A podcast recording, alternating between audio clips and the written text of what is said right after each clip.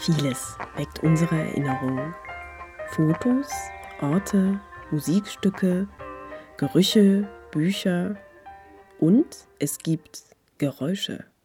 In den nächsten Wochen möchte ich über Erinnerungen von Geräuschen sprechen.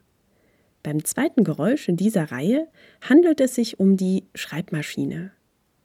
Nein, Sie hören jetzt keine Tasten- oder Klickgeräusche zur Einstimmung. Ich bin mir ja bewusst, dass das Thema Schreibmaschine gewisse Tücken birgt. Ich höre ja schon die verächtlichen Kommentare. Altmodisch, Hipster-Ding, anachronistisch, unpraktisch. Das Thema ist durch. Oder viel schlimmer, nicht noch so eine Erinnerung der persönlichen Art.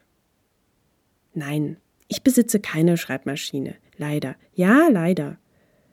Obwohl ich die Vorteile des Schreibens am Laptop-Computer schätze und auch dieser Text an einer Tastatur der leisen Art entsteht.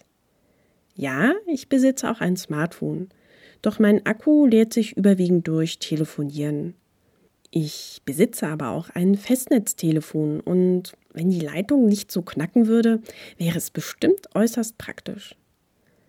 Und wenn wir ehrlich sind, haben all diese technischen Vorläufer einen Vorteil.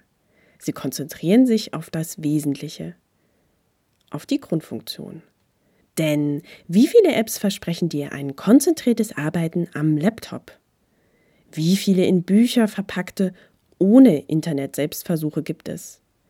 Und unsere sozialen Kontakte existieren wirklich nur noch digital? Ja, ich kann Schwarzmalerei auch nicht leiden. Doch die Faszination an der Schreibmaschine birgt diese Grundidee. Beim Tippen entsteht einfach nur Text auf einem Blatt Papier. Kein Speichern, keine Sicherungskopie. Nur ein einziges Mal wird diese eine Idee festgehalten. Beim heimischen Telefonapparat ist es nur die Stimme des anderen im Gespräch, kein Straßenlärm, keine U-Bahn-Geräusche.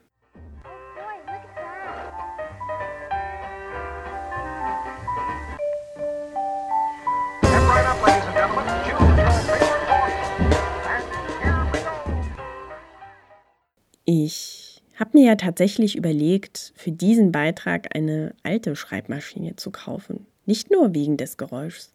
Ich habe mir auch gedacht, da auf dem Tisch oder da auf der Kommode, das sähe eigentlich ganz gut aus. Jetzt steht hier aber keine. Dafür habe ich mir gestern Abend eine App heruntergeladen, die beim Tippen Schreibmaschinengeräusche nachahmt. Ich habe mir dann das Stück The Typewriter des Komponisten Leroy Anderson von 1950 im Internet angehört und gedacht, das wäre eigentlich ein toller Einstieg für diesen Beitrag. Dann habe ich beim Suchen im Internet über Schreibmaschinen festgestellt, dass ich den Beitrag doch schon am 23. Juni, dem Tag der Schreibmaschine, hätte veröffentlichen sollen. Und noch besser wäre es gewesen, dies im letzten Jahr zu tun denn da wurde die Schreibmaschine 150 Jahre alt. Da ich das Jubiläum nun offensichtlich versäumt habe, kam mir noch ein anderer Einstieg in den Sinn, wie was haben Astrid Lindgren, Heinrich Böll, Günter Krass und Ernest Hemingway gemeinsam? Richtig, sie alle schrieben ihre Manuskripte auf einer Schreibmaschine. Ja, es gibt unzählige Seiten im Netz, die Autoren mit ihren Schreibmaschinenmodellen auflisten. Und so könnte die Einstiegsfrage ohne weiteres beliebig variiert werden.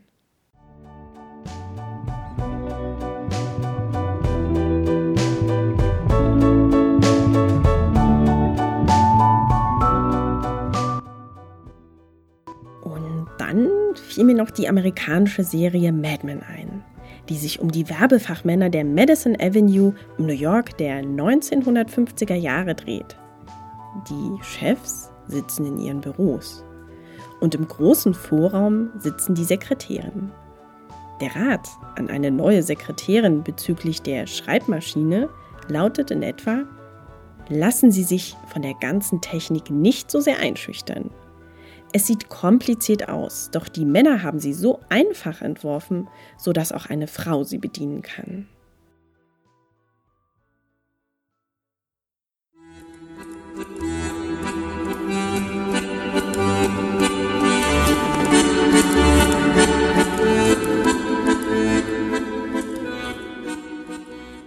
In der französischen Filmkomödie Mademoiselle Populaire entdeckt ein junges Mädchen aus der Provinz Ende der 1950er Jahre in Frankreich ihr Talent zum schnellen Tippen an der Maschine.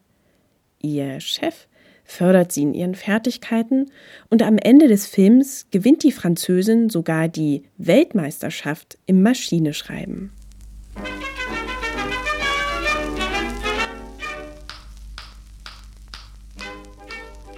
Doch, apropos schnelles Tippen.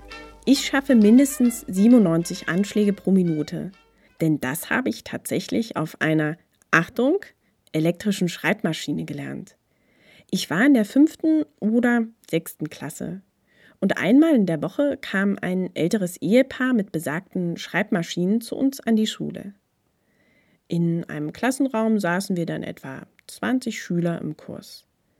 Ja, es war sehr laut. Und die Buchstaben auf den Tasten waren abgeklebt.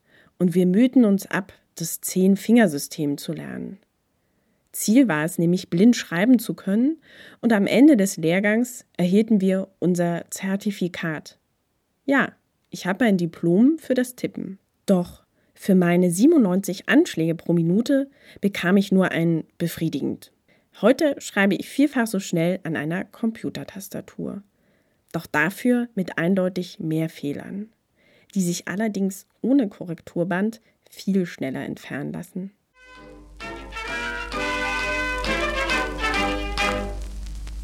Doch zurück zur eigentlichen Idee meines Beitrags. Viel spannender hätte ich es ja eigentlich gefunden, mit einem zu sprechen, der tatsächlich noch auf einer Schreibmaschine schreibt. Bei meiner Recherche im Internet bin ich dann auf den Büromechanikermeister Josef Beifuß in München gestoßen. Er repariert Faxgeräte, Kopierer, Drucker und Schreibmaschinen. Zu ihm kommen Sie, die Schreibmaschinenbesitzer der heutigen Zeit mit ihren Erinnerungen und Geschichten. Apropos Geschichten. Ein Einstieg hätte ich dann noch zu bieten. Der New Yorker Christopher Hermline schreibt oder besser tippt nämlich Geschichten für Fremde. Für seine erdachten Erzählungen bezahlt jeder so viel, wie er möchte. Dabei kann auch jeder angeben, worüber Hermline auf seiner Schreibmaschine tippen soll. Antreffen kann man ihn auf den Straßen New Yorks. Zugegeben. Eine Reise dahin wäre für diesen Beitrag überzogen. Aber er bietet auch an, Geschichten zu verschicken. Doch das ist vielleicht noch eine andere Geschichte.